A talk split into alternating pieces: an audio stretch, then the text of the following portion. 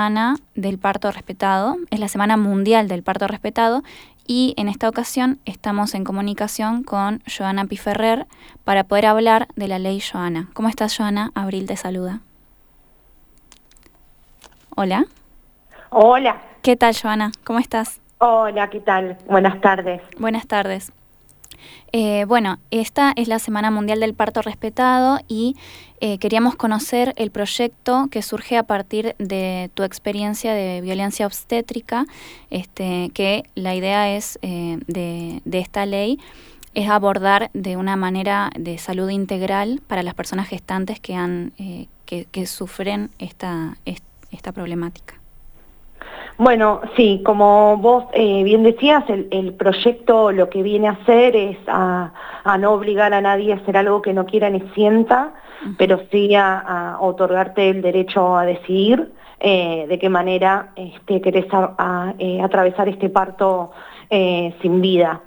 Em, si bien es, una, es, es algo que surge de una situación individual, que se transforma en colectiva, em, digo, pudimos nosotras eh, eh, a, partir de, digo, de poder alzar la voz digo, y, poder visibilizar que esto sucedía, em, vimos cómo en cada uno de los relatos que íbamos recibiendo eh, esta, esta vulneración de, derechos y, de violencia se iba repitiendo sistemáticamente, tanto en el ámbito público como privado este, así que, que, surge eh, de esta manera, ¿no? Sí, sí, sí.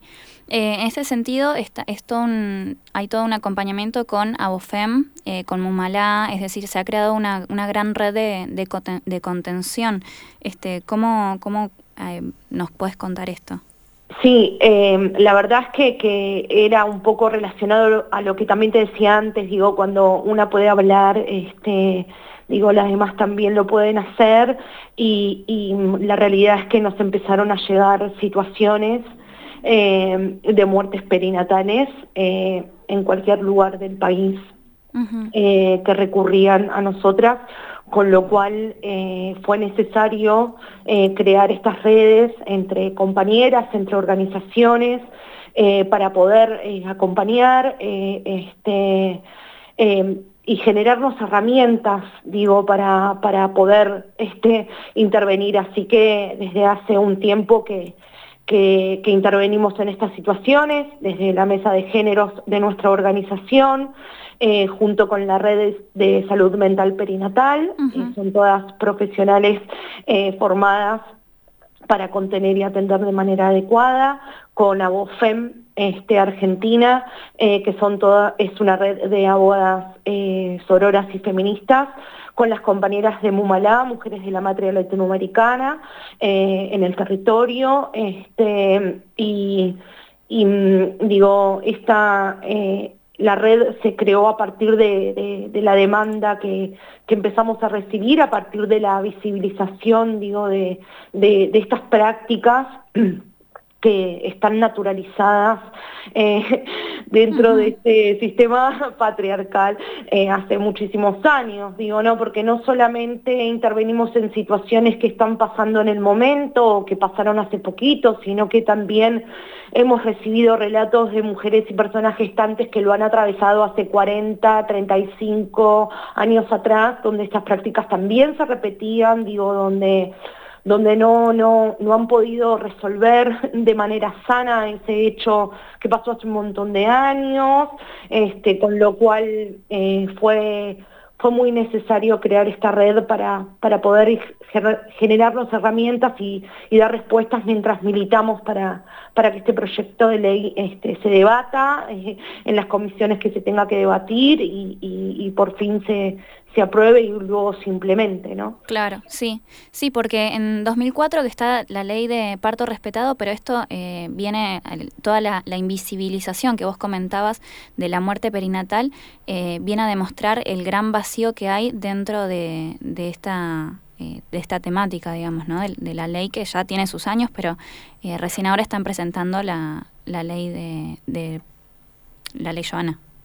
Sí, a ver, yo la, verdad es que ahí eh, em, hay una realidad, digo, si bien se presentó en el 2004, se reglamentó recién en el 2015, ¿no? Fue un proyecto de ley, digo, que tardó 11 años en, en, poder este, em, legislarse porque, a ver, hay una realidad, digo, la resistencia del sistema hegemónico machista y patriarcal de salud, digo, tiene sus resistencias, ¿no?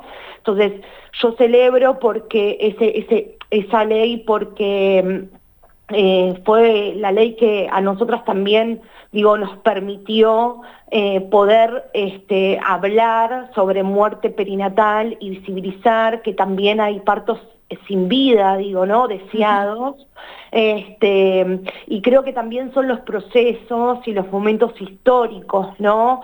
Digo, fue el puntapié inicial, la, ley de parto eh, respetado, digo, eh, los movimientos feministas, los feminismos y el proceso histórico que hizo que nosotras podamos este, hablar de, de la muerte perinatal, de para abordarla de manera integral y con una y con digo con perspectiva de género y con perspectiva de derechos no eh, entonces creo que, que, son procesos que se van dando y bueno llegan los momentos en donde digo se pueden visibilizar determinadas cuestiones. Y, y te digo que, que allá por el año 2014 cuando a mí me, me, me tocó lamentablemente parir a Ciro sin vida yo también he tenido alguna resistencia de, digo, no, eh, de esto de se, se, entremezcla con el aborto, digo, y, y si nosotras nos ponemos a pensar,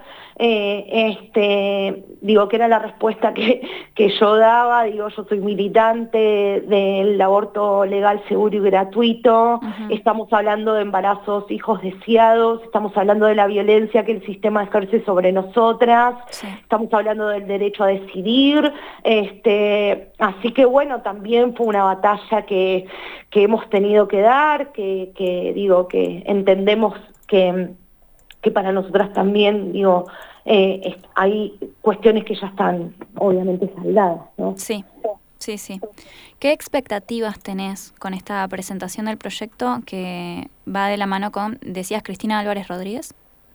Sí, sí, la realidad es que nosotros, eh, este proyecto ya lleva un recorrido bastante largo, en el, en el año 2017 lo presentamos en el Senado de la provincia con Magdalena Sierra, que en ese momento era senadora, año 2017-2018, eh, luego eh, la compañera gana como diputada nacional y, entendimos que era un proyecto de ley que merecía ser aplicado en todo el territorio argentino, así que en el 2000, y también nosotras, digo, eh, nos fuimos transformando porque cada vez que vamos presentando los proyectos son más superadores que los anteriores que, hemos que, vamos presentado, digo, en esto del recorrido, de, de, la construcción del saber colectivo, entre, entre los feminismos, entre los y las profesionales de la salud, digo, ¿no?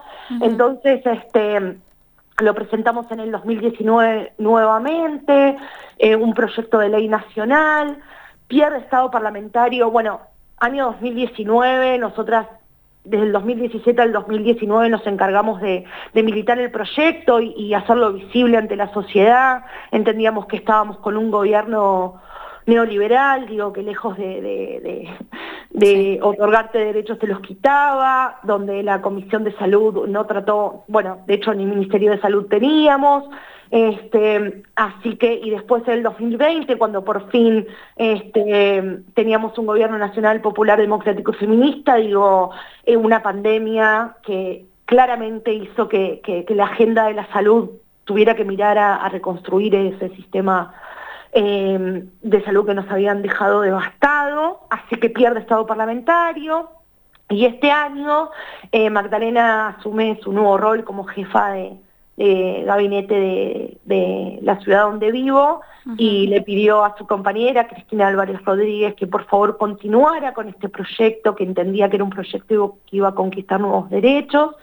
Y, y la verdad es que Cristina nos recibió, eh, allá por marzo de este año, con todo su equipo, nos recibió a nosotras eh, y a las organizaciones que nos acompañaban, Eh, y bueno, y volvimos a presentarlo, se ingresó el 9 de abril de este año nuevamente, así que tenemos dos años para, para militarlo y para seguir este, este, haciendo fuerza para que, este proyecto de ley por fin eh, se debata y se aplique, ¿no? Sí, sí, sí, totalmente. Eh, la verdad, Joana, es, es un laburo impresionante el que vienen haciendo y a partir de la fuerza este, que, que ha sido, a partir de, como decías vos, ¿no? Este, una experiencia individual que se ha transformado en fuerza colectiva. Sí, sí, la realidad es que yo siempre le digo a, mis compañeras y siempre lo, lo, miramos desde el lugar, digo, nuestras referentes son las madres y abuelas, digo, Eve una, una vez dijo que habían sociabilizado la maternidad y se habían, eh, se habían transformado en madres de todos, entonces digo, creo que nosotras también hemos sociabilizado la, la maternidad, eh, digo, por elección, por decisión, por deseo, digo que, que las mujeres y personas gestantes atravesamos un montón de realidades y que una de las realidades que también atravesamos es parir hijas deseadas sin vida, con lo cual este, entendemos que, que es un derecho y que lo vamos a conquistar, ¿no? Sí, totalmente. Joana, muchísimas gracias por, por, la charla y por la fortaleza que has tenido frente a esta mm. ley, este, que estás, estás haciendo un, un hito para todas las personas gestantes.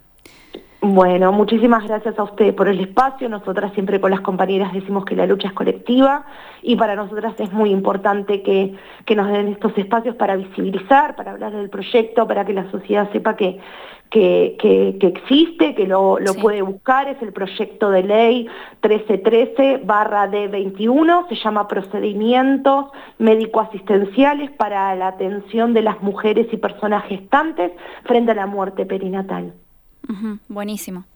Eh, muchísimas gracias y seguimos en contacto para estar eh, prestando atención cómo continúa el proceso. Muchísimas gracias por el espacio. que tengan buenas tardes. Hasta luego. Estábamos hablando con Joana Piferrer. Ella es una de las impulsoras de la ley, Joana, que también ella comentaba, es Ley de Procedimientos Médico-Asistenciales para la atención de mujeres y personas gestantes frente a la muerte perinatal. Em, todo esto sucedió a partir de un evento individual que además recordemos, estamos en la semana del parto respetado, que continuamos eh, teniendo estas situaciones que esperemos que esta ley venga a subsanar. Mientras tanto, vamos a una pausa musical y volvemos con más espejo de concreto.